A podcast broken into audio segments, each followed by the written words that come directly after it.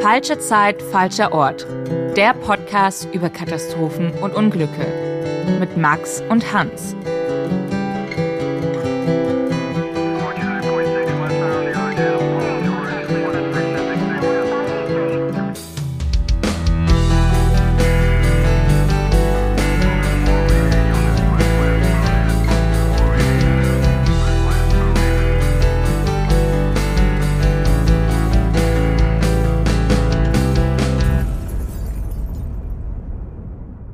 Herzlich willkommen beim Podcast über Katastrophen und Unglücke mit mit Max und mit mir Hans. Wir begrüßen euch heute zu einer weiteren Folge, ähm, wo wir uns mit Katastrophen und Unglücken aller Art beschäftigen, äh, die wir einfach spannend finden. Sie, wir sind große Nerds, wenn es um ja Katastrophen aller Art geht.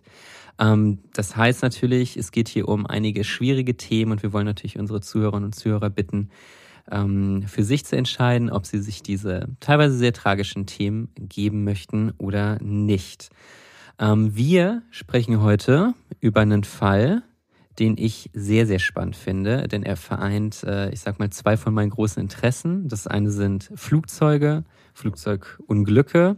Das andere ist äh, die Schweiz. Ich bin ein großer, großer Fan der Schweiz. Ich mag die Leute, die Landschaft.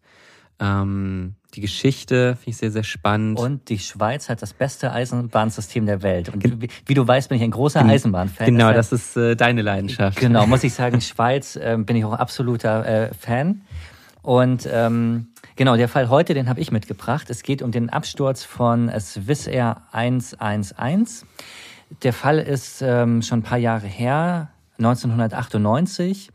Ähm, ich finde den Fall ähm, so spannend, weil die Swissair, wie die Schweiz auch, so mhm. einen total tadellosen Ruf hat. So, ja. ne? Ähm, Top Airline und ähm, absolut seriös und in der Schweiz ist alles sauber, ordentlich, sicher. Sicher, es ist viel Geld da, dieses Geld wird in Sicherheit investiert. also das ist so mein Bild, was ich irgendwie von der Schweiz so hatte und habe. Ähm, und ja, bei Swiss Air 111 ist, obwohl alles ähm, erst auf den ersten Blick so tadellos äh, schien, kam es zur absoluten Katastrophe und zum Absturz, den auch niemand überlebt hat. Mhm. Ich erinnere mich so ganz, ganz grob daran, weswegen ich auch jetzt gerade, also wirklich, ich meine, ich habe mir natürlich den Fall auch noch angeschaut, aber auch nochmal sehr gespannt bin, was, was du dazu noch alles gefunden hast und zu erzählen hast. Und dementsprechend würde ich auch vorschlagen, ähm, nimm uns doch mal mit, Max, ins Jahr 1998, was dort passiert ist. Es ist der 2. September 1998. Am New Yorker Flughafen John F. Kennedy ist es ein gewöhnlicher und geschäftiger Abend. Nichts deutet darauf hin, dass über 200 Passagiere an diesem Abend in den Tod fliegen werden.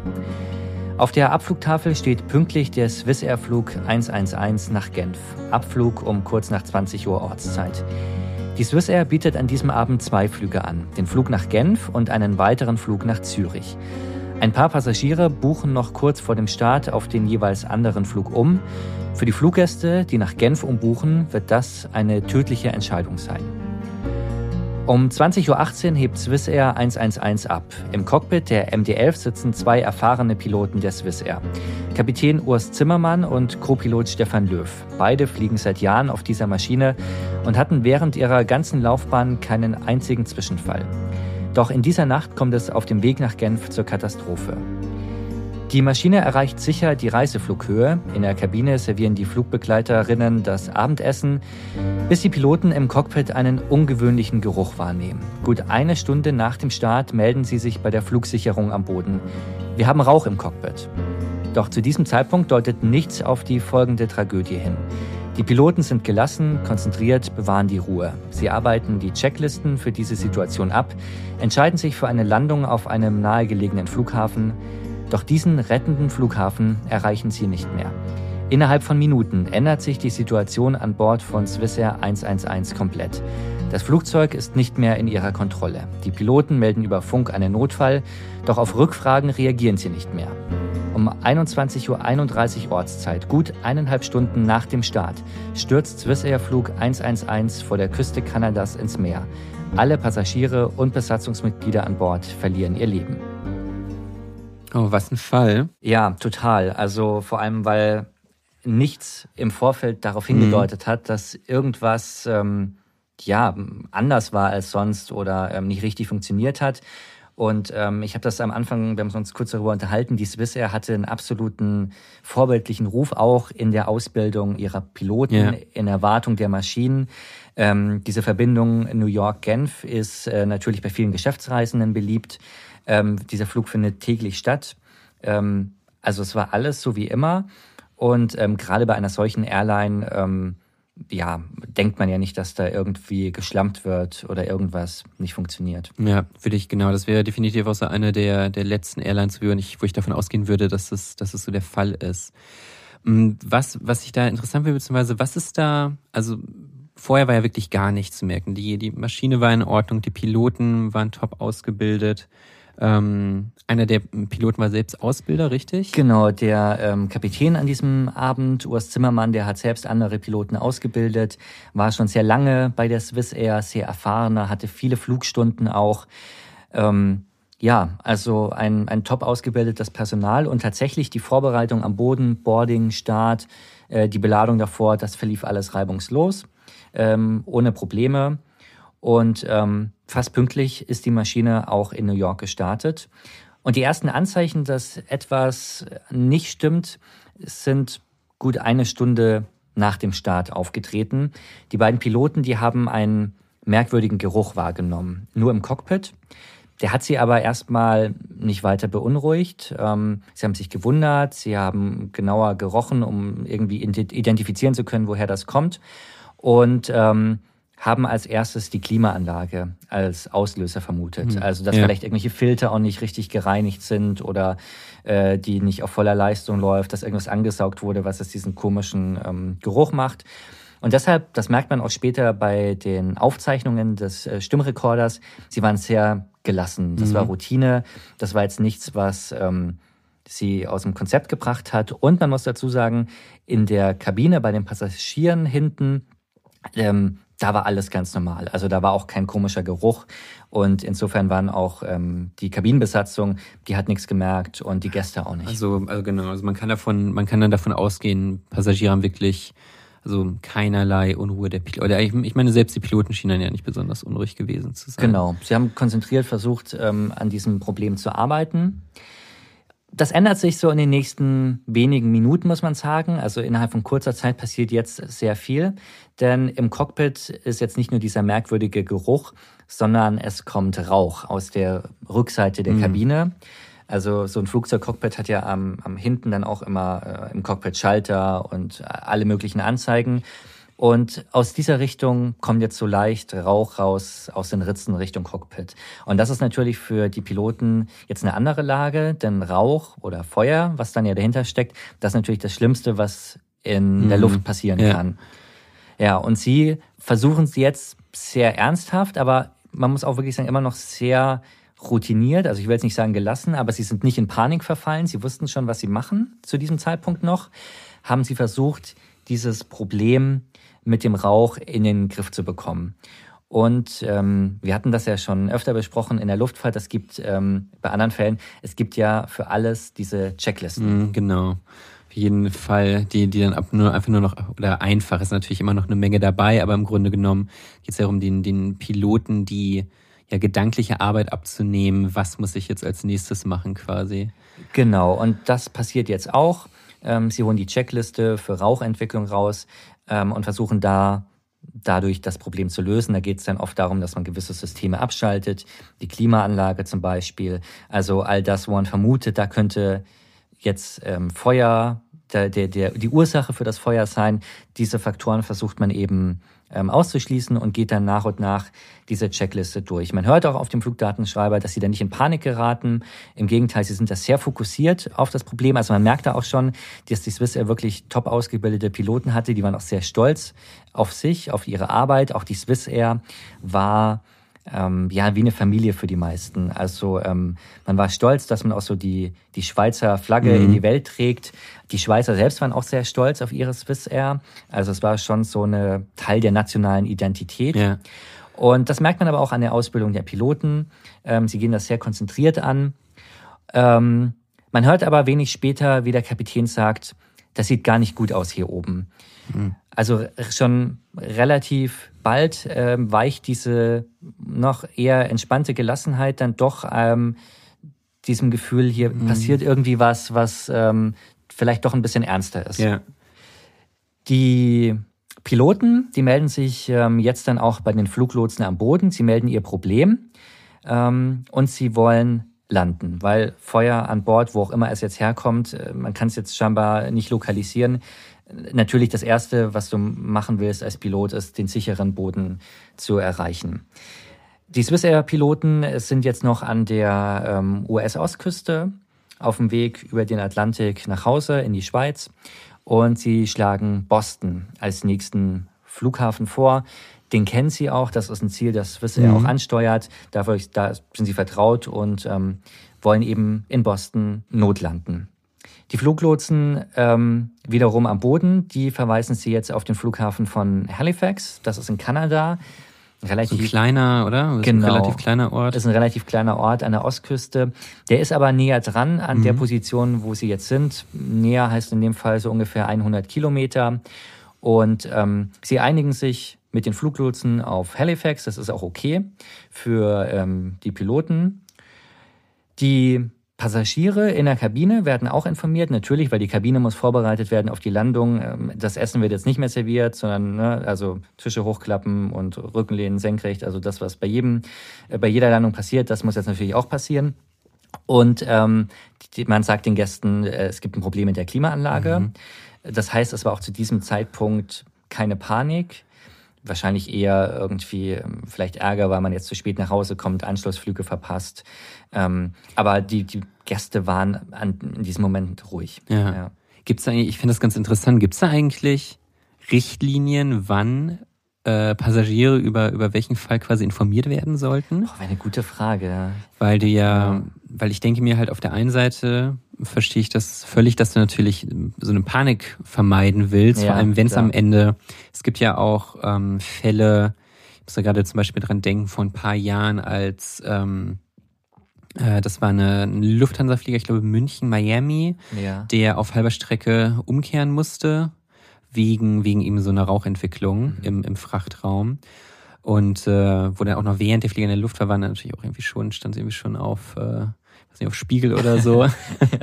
Und da frage ich mich dann, das sind dann so Fälle, wo ich mich frage, sagt man das den Passagieren? Also man will ja man will die ja auch nicht bis zum, sagen wir mal, wenn es was etwas sehr Ernstes ist, irgendwie bis zum Ende anlügen. Ja. Gleichzeitig ähm, bringt es natürlich auch nichts, wenn, weil Passagiere können es ja wahrscheinlich nicht einschätzen. Nee, und ich glaube, alles, was mit Feuer und Rauch zu tun hat, ist, wo du erstmal denkst, oh Gott, ja, das ist jetzt nicht so cool. Ja, das, das war's, mhm. ja. Also ich, ich weiß nicht, es gibt bestimmt Richtlinien, wie man das sagt. Und das ist ja dann am Ende auch die Aufgabe ähm, des Pursers oder der Purserette, dass die ja das entsprechenden äh, Gästen erzählt. Ich denke ja mit Sicherheit irgendwelche irgendwelche ähm, Richtlinien. Ich glaube, wichtig ist es ja, dass die Gäste alle ruhig bleiben, weil man ja. ja darauf angewiesen ist, dass wenn man jetzt wirklich dann landet und evakuiert werden muss, dass das ja alles äh, relativ geordnet ist. Also ich glaube, 90 Sekunden ist immer diese Regel. In mhm. 90 Sekunden muss ja immer die ganze Maschine leer sein. Und ähm, das Schlimmste, was passieren kann, ist, wenn Leute äh, da irgendwie in Panik geraten ja. und, und irgendwie Gänge versperren oder irgendwas blockieren. Ich Aber es ist natürlich ja. auch irgendwie ein spannendes Thema, ne? sich Vielleicht, damit zu beschäftigen. Ja. Wenn wir, wir, wir können nochmal nachschauen, wenn wir was herausfinden, kommt es in die Show Notes. Genau. Für, je, für alle, die es, die es spannend finden. Die auch so Flugnerds sind wie ja. wir. Ja. Ich hatte es nämlich, ähm, ich war letztens im Urlaub ja. und äh, wir hatten Sitzplätze am ähm, Notausgang. Oh, und das findet man entweder richtig cool, weil man Beinfreiheit hat, oder man findet es nicht so cool, weil man mithelfen muss. Ja, also oder, oder so, beides, ja, beides. Man kriegt auch so eine Einweisung dann noch äh, vorher, ja, ne? genau. so eine genau. persönliche Ansprache. Genau, man darf sein, man darf seine, seinen Rucksack nicht vor, vor allem am Sitz haben, was ein bisschen nervig ist. Aber da hatte ich mir natürlich dann auch sehr, sehr eingehend studiert, wie man da jetzt diese, ähm, diese Tür rausbekommt ja. und so weiter. Dann denke ich mir, wenn die da gesagt hätten, hier, wir haben, wir haben Rauch im Flieger, ja. wäre hier, hätte ich wahrscheinlich hier direkt nach der äh, äh, nach dem Notausgang da die, der direkt ready gewesen. Ich bin zuletzt auch geflogen äh, und saß relativ weit vorne und konnte dann einen Blick werfen auf diese äh, große Einstiegstür, also die erste, mhm. die du siehst. Und ich fand es total spannend, wie die zugemacht und aufgemacht Nein. wird, weil das irgendwie ganz verschiedene Griffe sind. Und ja. hat die da immer mal extra wo reingeguckt und so. Und dann wollte ich auch das System dahinter verstehen, hab's aber nicht. Aber mhm. es ist glaube ich, ja, spannendes Thema, ne? So Flugzeugtüren aufmachen im Notfall und so. Würdest, ja. würdest du sagen, dass die, die Fälle, die wir hier so besprechen, würdest du sagen, dass die deinen Blick darauf verändert haben? Ja, definitiv, ja. Also ich finde, man, also ich gucke jedenfalls so ein bisschen aufmerksamer, ne? ja. weil dann ja. hast du mir äh, irgendwie, wir haben mir Geschichten erzählt mit, dann hat der Pilot das gemacht und das wurde vergessen und der Schalter nicht umgelegt und so. Und dann ist man irgendwie so ein bisschen sensibilisiert, ne? Und guckt sich so die Abläufe ein bisschen genauer an. Ja, das genau das stimmt auch. Dass man einfach nochmal so ein bisschen genauer hinschaut, mhm. nochmal so bisschen ist die, ist die Tür richtig zu, nicht wie bei hier irgendwie Helios 522. Ähm, und worauf ich häufig achte, ist so, ich bin ja kein großer Fan von ähm, hier Turbulenzen, ja. weil ich natürlich weiß, dass sie sehr, sehr harmlos sind. Ja. Ähm, aber ich finde, Spaß machen tun sie trotzdem nicht. Und ich achte dann häufig auf das, und da kommen wir wieder zu diesem Thema zurück, ähm, auf die Reaktion des äh, Bordpersonals. Ja, mache ich auch immer. Wenn die, so. wenn, genau, wenn, wenn die noch so ganz normal und fröhlich äh, gucken und rumlaufen und sich unterhalten, denke ich mir, ja gut, dann wird das genau. jetzt hier äh, Alltag für, für sie sein. Ne? Ja, also wenn da irgendwie bei schwersten Turbulenzen und die bringen dann noch äh, irgendwie, weiß ich nicht, jemandem einen Tomatensaft oder so, ja. dann weiß man, es ist alles gut. Ja, das stimmt, das ist ein ganz guter Anhaltspunkt. Also auch jetzt, wenn uns jemand äh, zuhört, der vielleicht ein bisschen Flugangst hat, ich glaube, daran kann man sich sich ganz gut orientieren. Solange die Besatzung ähm, normal ihre Arbeit mhm. macht mit, mit fröhlichem Gesichtsausdruck, dann ist, glaube ich, alles äh, noch beruhigend. Ja. Ja, und um äh, zu Swiss Air 111 zurückzukommen, es war ähm, tatsächlich so, dass sie all das, was man zumindest äh, weiß, dass ähm, in der Kabine Ruhe war. Ähm, also man war vielleicht jetzt irgendwie genervt, dass man zwischenlanden muss, aber es war keine Panik, einfach weil man auch von diesem Problem im Cockpit gar nichts mitbekommen hat. Mhm. Die Piloten äh, bereiten sich eben auf diese Landung in Halifax genau, vor. Also wir sind jetzt noch so über genau. der US-Ostküste immer noch oder Kanada genau. mittlerweile. Genau. Ähm, das ist ja, ich, überle ich überlege, das ist ja auch die Strecke, weil es geht ja darum, man, die müssen ja erstmal nach Norden fliegen. Genau. Von dort aus und dann quasi diesen, diesen Bogen, den Richtung Bogen Europa. Europa. Ja. Genau, das ist so die Route. Also sind noch so auf dem Weg nach Norden, wenn man sich das mal so ähm, bildlich vorstellen möchte. Ähm, die Piloten haben eben sich darauf geeinigt, Halifax anzufliegen. Sie verlassen die Reiseflughöhe, sie gehen nach unten. Und ähm, die Piloten setzen sich jetzt ihre Sauerstoffmasken auf. Mhm. Einfach weil der Rauch ähm, auch dichter wird und sie wollen natürlich sicher gehen, dass, ähm, auch wenn das jetzt im Moment ähm, noch aushaltbar war und nicht alles ganz vernebelt ist, ähm, sie wollen natürlich für die Landung bei, bei vollem Bewusstsein ja. Äh, sein, alle Sinne und ähm, alles mitkriegen, setzen sich deshalb vorsorglich ihre Sauerstoffmasken auf, haben, muss man an dieser Stelle sagen, den Ernst der Lage noch nicht äh, so ganz begriffen. Da kann man ihnen aber keinen Vorwurf machen, weil ähm, sie sehen Rauch, ähm, aber sonst funktioniert noch alles. Und deshalb gehen sie auch davon aus, dass sie noch Zeit haben und ähm, sie fliegen nicht auf direktem Wege Richtung Halifax, sondern ähm, sie bereiten die Landung sehr präzise vor. Mhm. Und sie fliegen tatsächlich trotz Rauch aus der Belüftung ähm, nicht direkt nach Halifax, sondern sie fliegen einen Umweg. Also muss man, muss man sich da wirklich vorstellen, dass die Piloten da schon so im Rauch im Cockpit sozusagen sitzen? Sie sitzen im Rauch, der ist jetzt ja. aber nicht ähm, komplett schwarz mhm. oder so. Also sie sehen auch noch was, sie sehen ihre Instrumente, es funktioniert auch von der Elektronik her noch alles. Und ähm, deshalb ist für sie die Lage noch beherrschbar mhm. für sich. Es braucht aber auch einiges so an, äh, ich sag mal so Selbstkontrolle. Ja, voll, ja. Ähm, und sie fliegen diesen Umweg, um Treibstoff abzulassen, weil die Maschine ist ja erst vor einer guten Stunde in New York gestartet, ja. ist voll getankt, die soll ja noch die ganze Nacht äh, fliegen. Und sowas ist für eine Landung immer nicht so praktisch. Man wie, möchte wie mit, kommt das? Man möchte mit äh, weniger Gewicht landen. Mhm. Ähm, und so versucht man eben diesen Treibstoff erstmal abzulassen, um das Ladegewicht zu reduzieren. Und sie ähm, drehen einfach noch so ein paar Runden ähm, über Meer, lassen diesen Treibstoff ab und ähm, ja, machen sich dann auf dem Weg ähm, Richtung Halifax. In dieser Zeit fragen auch die Fluglotsen am Boden nach der Anzahl der Passagiere an Bord.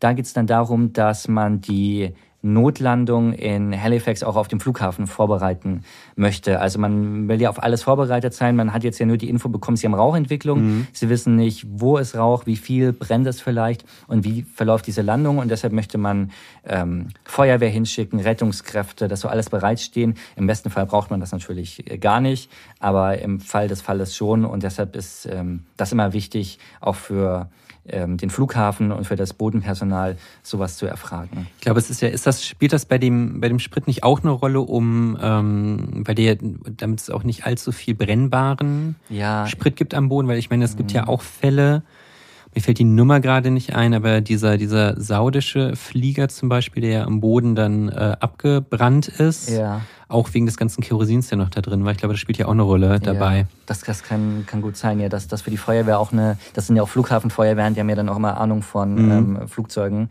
ähm, dass, dass für die, sie diese Information auch wichtig ist, ja. Okay, das heißt, der, genau, der ist jetzt, hat jetzt seinen Sprit abgelassen Genau. Sie, Und wo befinden wir uns jetzt gerade? Wir so? befinden uns ähm, vor der kanadischen Ostküste. Mhm. Ähm, und ja, diese vermeintliche Zeit, die Sie noch ähm, gedacht haben zu haben äh, für die äh, Landung in Halifax, die haben Sie jetzt nicht mehr. Denn der Rauch im Cockpit, der wird immer dichter.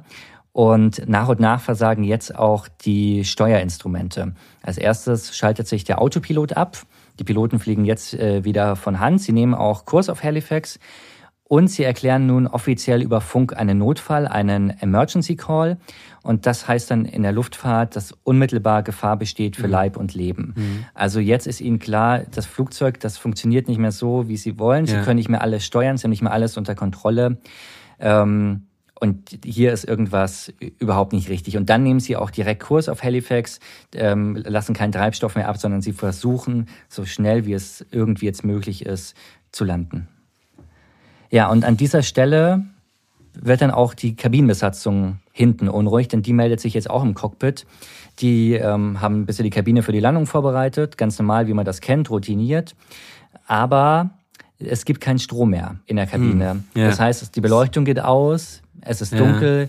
die Monitore vor dem Bildschirm gehen aus und jetzt merken natürlich auch die Fluggäste, dass irgendwas hier nicht so richtig ist.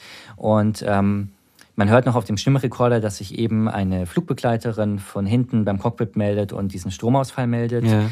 Also jetzt ist irgendwas Gravierendes in der Bordelektronik so ja, durchgebrannt, Kabel gestört, so, ja. kaputt, dass ähm, man auch in der Kabine das merkt.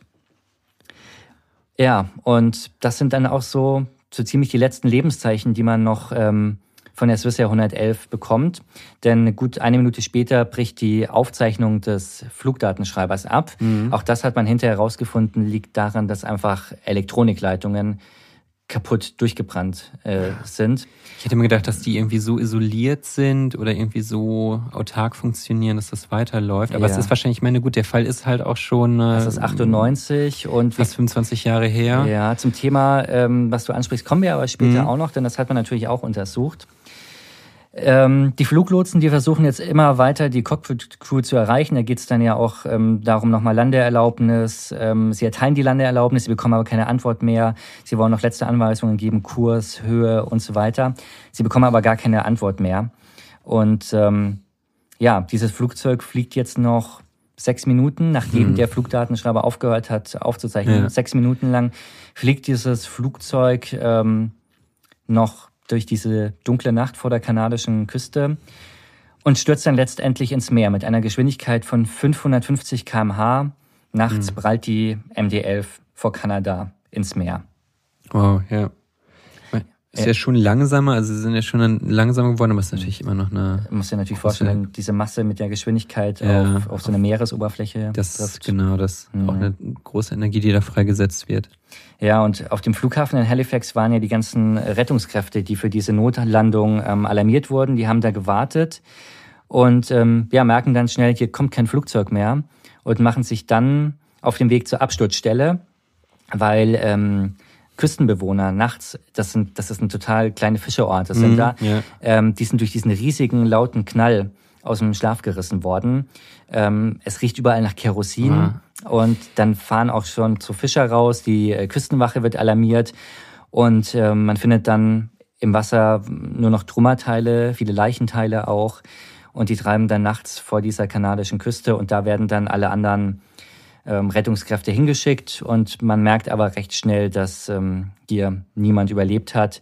Und ähm, beim Absturz von Swissair 111 sterben alle 229 Fluggäste und Besatzungsmitglieder sind bei diesem Absturz ums Leben gekommen. Wow wir haben ja schon darüber gesprochen oder das ist ja auch schon gesagt, ähm, es hat alles mit der Rauchentwicklung angefangen, die sich dann immer weiter ausgebreitet hat, bis irgendwann wahrscheinlich genau zu, zu noch größeren Problemen geführt hat, auf einmal der Stromausfall. Mhm. Was genau, was genau hat denn jetzt dahinter gesteckt? Das, wo kam der Rauch her? Was ist da passiert? Ja, also man kann das Ganze recht gut rekonstruieren, weil man ähm, die Daten, die Aufzeichnungen von dem Flugdatenschreiber hat und kann anhand ähm, der Gespräche, die im Cockpit zwischen den Piloten stattgefunden haben oder auch zur Kabine, kann man das ähm, ganz gut nachvollziehen. Also losgegangen ist es eben mit dieser Rauchentwicklung, beziehungsweise davor mit diesem merkwürdigen ähm, Geruch. Es muss irgendwo hinter der Wand im Cockpit muss es äh, gebrannt haben. Sie irgendwo zwischen quasi in der Wand die Cockpit abtrennt vom, vom Passagierraum. Genau, an der Wand sind ganz viele Schalter und dahinter entsprechend viele Kabel. Mhm. Da liegen Leitungen Richtung Kabine. Ähm, ich habe gerade erzählt, dass das Flugzeug ja mit einer ungeheuren Wucht ins Meer gestürzt ist und entsprechend viele Trümmerteile gab es dann da. Es hat ganze vier Jahre gedauert, bis man das Unglück auch vollständig aufgeklärt hatte äh, weil man diese ganzen tausend Teile, äh, diese Trümmerteile erstmal äh, bergen musste, um sie dann auszuwerten und zu untersuchen. Zum Teil sind die auch auf den Meeresgrund gesunken, also bis zu, ähm, ja, waren einfach tief unten. Und ähm, man hat aber wirklich es geschafft, so gut wie alle Trümmerteile aus dem Meer zu holen. Fast 98 Prozent der Flugzeugmasse konnte man vom Meeresboden holen. Äh, man hat dann zum Teil auch so ein ähm, so einen Saugroboter benutzt für die, für die mhm. ganz kleinen Teile. Und all diese Trümmerteile hat man dann in so einem großen Hangar aufgebaut und ganz viele Luftfahrtexperten aus mehreren Ländern haben mit der Untersuchung begonnen. Und 2003. Das ist also, man muss sich wirklich vorstellen, das finde ich, das finde ich verrückt. Dass, also man hat quasi, genommen dieses Flugzeug rekonstruiert in ja. dieser Halle. Das ist ja Wahnsinn. Genau, also da geht es ja. ja. darum, irgendwie dann die kleinsten ähm, Änderungen am, am Metall oder ja. so. Das sagt der Experten was. Also wo ist das Feuer ausgebrochen? Wie, ja, genau. Wo, wie, wie stark war es? Ähm, oder wie hat sich bewegt durchs, durch den, durch genau. den Flieger? Ja. Oder gab es eine Explosion? Ist vielleicht irgendwie äh, ein Anschlag gewesen? Und all das hat man versucht rauszufinden. Und 2003, also gut fünf Jahre nach dem Unglück, ähm, hat dann, haben dann diese Experten ihren abschließenden Untersuchungsbericht vorgelegt und ähm, konnten dort auch ganz klar ähm, ausmachen, warum dieses Feuer ausgebrochen ist. Mhm. Ähm, da muss man ein bisschen zurück äh, ausholen. Die Swissair war 1998 eine der ersten Airlines, die ein Bordunterhaltungsprogramm hatten. Das, was ja jetzt eigentlich standardmäßig oder fast, sagen wir, solange ja. man jetzt nicht gerade mit äh, mit, mit Ryanair nach äh, ähm, äh, für, für ein paar Euro unterwegs. Das ist ja also, ich meine für Langstrecken zumindest. Genau, ist ja genau, ziemlicher also Lang Standard. Langstrecke ja. kennt man das, ähm, glaube ich, überall. Ja. Ähm, dass, dass dieser Monitor, den du vor dir im Sitz hast, wo du irgendwie Filme gucken kannst, Musik hören, ähm, Spiele spielen.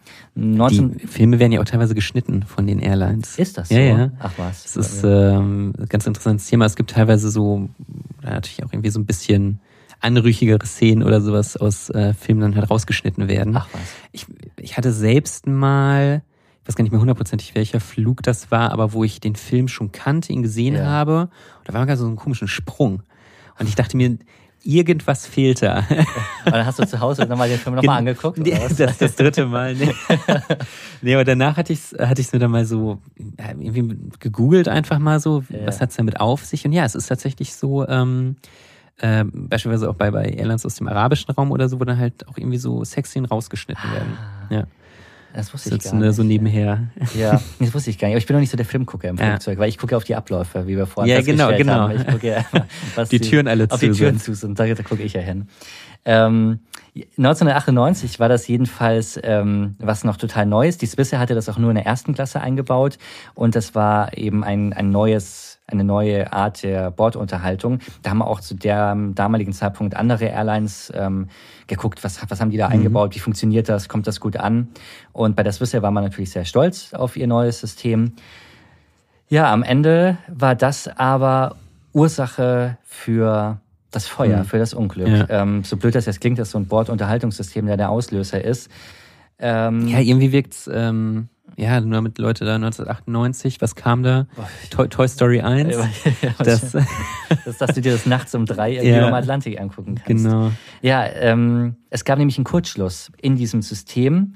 Ähm, da war wohl eine Isolierung an einem Kupferkabel kaputt. Und dieses Kabel verlief hinter der Cockpitwand und dieses Kabel mhm. hat eben das Unterhaltungssystem mit Strom versorgt.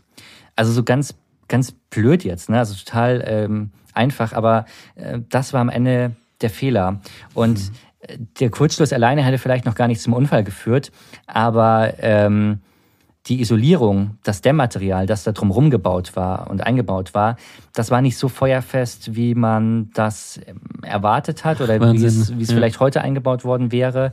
Ähm, und das hat sich eben leicht entzündet. Und deshalb konnte sich das Feuer überhaupt so ausbreiten. Ja, ja aber das ist so eine der Sachen, wo ich fast sagen würde, könnte ich mir nicht vorstellen, dass das heute so in der Form nochmal wieder passiert. Ich denke, da hat man solche Fortschritte gemacht in den letzten paar Jahrzehnten, sei es in den 25 Jahren seitdem, ähm, was, was solches Material angeht. Ähm, ich denke, da wahrscheinlich, aber ich, ich denke, es sind ja gerade diese Fälle, wodurch die komplette Branche dann dazu lernt, auch wenn es natürlich ein sehr tragischer oder sehr tragisches Unglück ist, was erst passieren musste, damit man da dazu lernt. Ich denke, dass hier so irgendwie so am Ende doch brennbares Material zu verbauen, das wäre definitiv so eine Sache, wo ich sagen würde, das könnte ich mir jetzt nicht mehr vorstellen. Nee, definitiv nicht. Also auch ähm, als, als Folge dieses Unglücks ähm, haben die Ermittler auch mehrere Sicherheitsempfehlungen ausgesprochen, mhm. also weltweit an alle Airlines. Ähm, und da geht es unter anderem auch darum, dass die Materialien, die als Dämmung oder als Isolierung verbaut werden müssen, ähm, dass die feuerfester sein mhm. müssen. Also das hat sich definitiv geändert. Auch Rauchmelder oder Videokameras in, in Hohlräumen äh, hinter Wänden haben sie empfohlen, um Brände dann auch frühzeitig zu erkennen. Und ähm, die Crewmitglieder sollen auch ähm, noch gezielter für die Brandbekämpfung ausgebildet mhm. werden, ist, glaube ich, ja. heute aber auch absoluter Standard, dass ähm, also so Umgang mit Feuerlöscher und so weiter, das können das, die aus dem FF. Ja. Das stimmt. Das ist eine interessante Frage, warum da da vielleicht nicht dann schon früher eingeschritten wurde, oder? Ja. Wenn schon irgendwie klar war, es riecht komisch, es ähm, leichte Rauchentwicklung. Also man hat, das wissen die Ermittler aber ähm, auch nicht sicher, das sind äh, nur Vermutungen anhand ähm, der Aufzeichnungen anhand sonstiger ähm, Sachen, die man irgendwie ablesen kann von so einem ähm, Schreiber, dass der Pilot vor dem Absturz nicht mehr auf seinem Platz war, sondern dass er vielleicht versucht hat, mit dem Feuerlöscher tatsächlich mhm. den Brand hinten an der Cockpit-Rückwand zu löschen, ist aber äh, nicht gesichert. Jetzt ja. haben sie ihre Schlüsse gezogen aus diversen Parametern, die sie da ausgewertet äh, haben. Eventuell hat er es noch versucht, aber es war ja auch so, so hinter der Wand und zu tief drin. Ich weiß nicht, ob er da ähm, so eine Chance gehabt ja. hätte. Aber das klingt ja, also die letzten Minuten sind ja relativ, oder man weiß, das sind so die Minuten, über die man am wenigsten weiß, richtig? So die ja. letzten, was waren das, sechs Minuten? Genau, sechs Minuten ja. äh, fehlen auf der Aufzeichnung, weil eben das Kabel zum Datenschreiber auch kaputt gegangen ist. Also man kann es nicht mit, mit Gewissheit sagen, was sich da abgespielt hat an Bord. Ja, und ich habe am Anfang ähm, erzählt, es gab ja zwei Flüge, ja, den nach Genf, den Unglücksflug und es gab den nach Zürich. Und ähm, was ich ähm, gelesen hatte und, und ja auch Gänsehaut bekommen habe, dass die Maschine nach Zürich, die Besatzung wurde informiert über das, was auf dem Swiss Air 111 ähm, passiert. Mhm.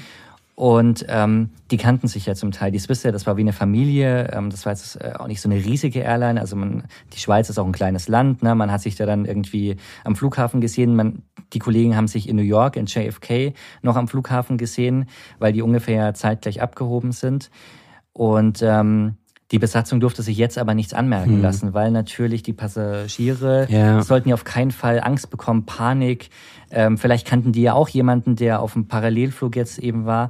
Und dann mussten die, obwohl sie wussten, dass ihre Kollegen abgestürzt und in der Luftfahrt weiß man dann, glaube ich, auch, dass, das, dass die Überlebenschancen da nicht so groß ja. sind, ähm, mussten sie diesen Flug Boah. nach Zürich irgendwie noch äh, zu Ende bringen. Stelle ich mir wahnsinnig grausam ja. und, und, und, dramatisch das vor. Das ist echt eine schreckliche Situation. Ja, also ähm, ja, also schon und generell diese diese beiden Flüge. Ne? Also am Anfang ähm, Du konntest damals, glaube ich, noch ein bisschen einfacher umbuchen, also ohne dass du dich gleich wieder verschuldest, wenn du spontan auf einen anderen Flug willst.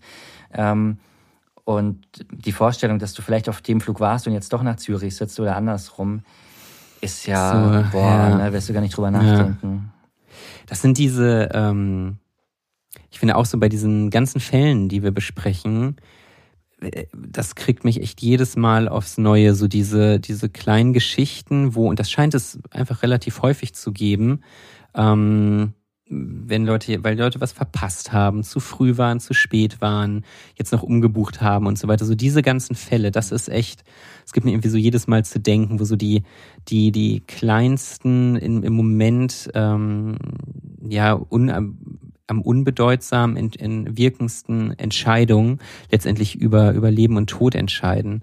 Wir hatten ja auch, ähm, wir sprechen ja beispielsweise auch über den Absturz von Überlingen, ja. wo es ja der, ähm, wo die Schulklasse an Bord des Einfliegers ja nur dort war, weil ihr Busfahrer am Vortag ja, den genau. äh, ja. sich verfahren hatte und den und den äh, den Flieger ver äh, verpasst hatte zum Beispiel. Ja, ja, interessant. Ja, also hier wieder das Gleiche, finde ich sehr sehr spannend. Ja, total. Also es sind ähm, wenn du dir das mal vor Augen hältst, was für kleine Entscheidungen am Ende über Leben und Tod ja. äh, entscheiden können, ist das schon, ähm, ja. Und wie ist das denn bei diesem Fall? Hätte, hätte das irgendwie verhindert werden können? Also jetzt abgesehen der Material und so, mhm. hätte es da irgendwie, hätte man früher umkehren können, hätte man es früher bemerken können? Also es gab tatsächlich eine Diskussion darüber, ob die Piloten das Flugzeug hätten verhindern können, wenn sie eben nicht erst noch den Treibstoff mhm. abgelassen hätten, sondern gleich zur Landung angesetzt ähm, hätten. Aber ähm, alle Experten kommen zum Schluss, dass es nichts an der Situation geändert hat.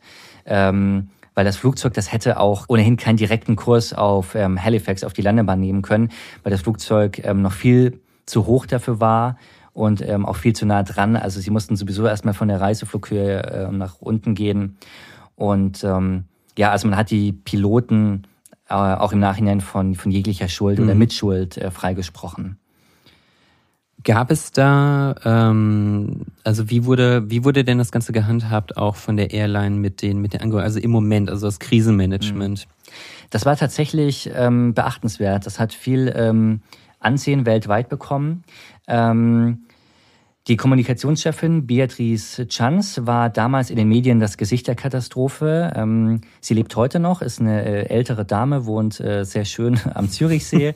und ähm, sie war damals das äh, Gesicht dieses Unglücks und hat sehr transparent die Öffentlichkeit informiert. Ihre Strategie war nur Fakten, keine Spekulation und Opfer und Angehörige haben immer Priorität. Und daran ähm, hat sie sich und auch die ganze Swiss Air sehr strikt daran gehalten. Und ähm, ganz viele andere Airlines haben sich ein Vorbild genommen an dieser Krisenkommunikation. Also es wurde immer ähm, sehr umfangreich, ähm, sehr transparent die Öffentlichkeit informiert. Ähm, die Angehörigen wurden auch sehr schnell mit Sonderflügen nach Halifax geflogen, wenn sie denn wollen, um dort eben Abschied zu nehmen von ihren Angehörigen. Auch recht, äh, rechtliche Fragen wurden unbürokratisch geregelt. Es gab auch finanzielle Soforthilfen. Es gab ähm, Entschädigungssummen, die gezahlt wurden. Also da ähm, hat die Swiss Air tatsächlich äh, eine ganz gute Rolle gespielt, ja. Interessant. Und das ja auch gerade noch zu einer Zeit, wo ähm, viele Airlines nicht, all, nicht so top waren, mit, mit so Krisen umzugehen. Ja, also, also man sieht selbst da in der Krise ähm, bleibt die Swiss Air sich treu ihrem Ruf mhm. und dieser, ähm, ja, dieser, dieser, ähm, dieser Ordnung, dieser Schweizer Perfektion. Also ähm, das haben sie tatsächlich mhm. auch im, im größten Unglück in ihrer Geschichte. Das war ja das größte Unglück auch in der Schweizer Luftfahrt. Ähm, bis zum Ende haben sie das ähm, wirklich sehr gut gemacht. Ja. Aber wie ist es, wie ist es denn weitergegangen mit der Swiss Air? Ja, nicht gut. Ähm, die Swiss Air hat sich von diesem Absturz nie erholt. Ähm, dazu kamen dann auch noch finanzielle Schwierigkeiten. Das Management hatte sich verspekuliert mit Geschäften. Sie wollten andere Airlines übernehmen. Ähm, haben da ein bisschen zu hoch gepokert. Sie wollten auch keiner großen Airline-Allianz beitreten. Sie wollten ähm, alleine stehen. Also es gibt ja so die Star Alliance, One World. Mhm. Das wollte die Swiss Air 1998 nicht. Ähm, dann kam äh, ja kurz darauf die Terroranschläge 9/11 mit einem totalen Einbruch in der Luftfahrt. Mhm. Und ähm, das alles hat dann dazu geführt, dass die Swiss Air Insolvenz anmelden müsste. 2001 wurde die Swiss Air gegroundet, also ähm, der Flugbetrieb eingestellt. War eine totale Tragödie in der Schweiz. Gibt auch einen Film darüber. Ähm, Weil das, weil das muss ja dann genau die Nation sehr stark getroffen haben, nachdem Absolut, sie vorher ja. so dieser Stolz des, des Landes Ja, waren. die Schweizer Flagge hinten drauf liegt nicht mehr. Ähm, das war schon was, wo wirklich viele auch geweint haben, weil es war ihr Leben, da zu arbeiten und eine Familie. Ähm, die Schweiz hat mittlerweile wieder eine Airline. Aus der Swissair wurde Swiss, gehört zum Lufthansa-Konzern. Ähm, und insofern sind die Schweizer, glaube ich, aber auch wieder ganz äh, zufrieden und stolz, dass sie wieder eine eigene Airline haben mit Schweizer Flagge. Ja. Ja, vielen, vielen Dank, Max, für den, für diesen Fall. Fand Ja, gerne. Sehr, sehr spannend. Da auch wieder das, merkt man dann auch wieder, dass wir jetzt solche sicheren Flüge haben. Ähm, liegt natürlich auch tragischerweise wirklich einfach daran, dass äh, Leute früher sowas dann lernen mussten, wie es das mit diesem Füllmaterial oder mit dem Material, mit dem Isolierungsmaterial war. Ja, finde ich sehr spannend. Ja, absolut. Ähm, wenn ihr das auch spannend gefunden habt, könnt ihr euch uns gerne schreiben. Äh, wir sind bei Instagram, äh, katastrophen.podcast. Wir freuen uns über Anmerkungen, Kritik, Feedback. Schreibt es uns gerne. Immer gerne. Und äh, den nächsten Fall präsentierst du uns dann, Hans. Auf jeden Fall. Ich bin, ich bin gespannt. Ja, und ähm, bis zum nächsten Mal. Tschüss. Bis zum nächsten Mal. Tschüss. Falsche Zeit, falscher Ort wird präsentiert von Max und Hans. Producerin Judith Trost. Sounddesign Simon Büchsenschütz. Schnitt Hermann Nuyen.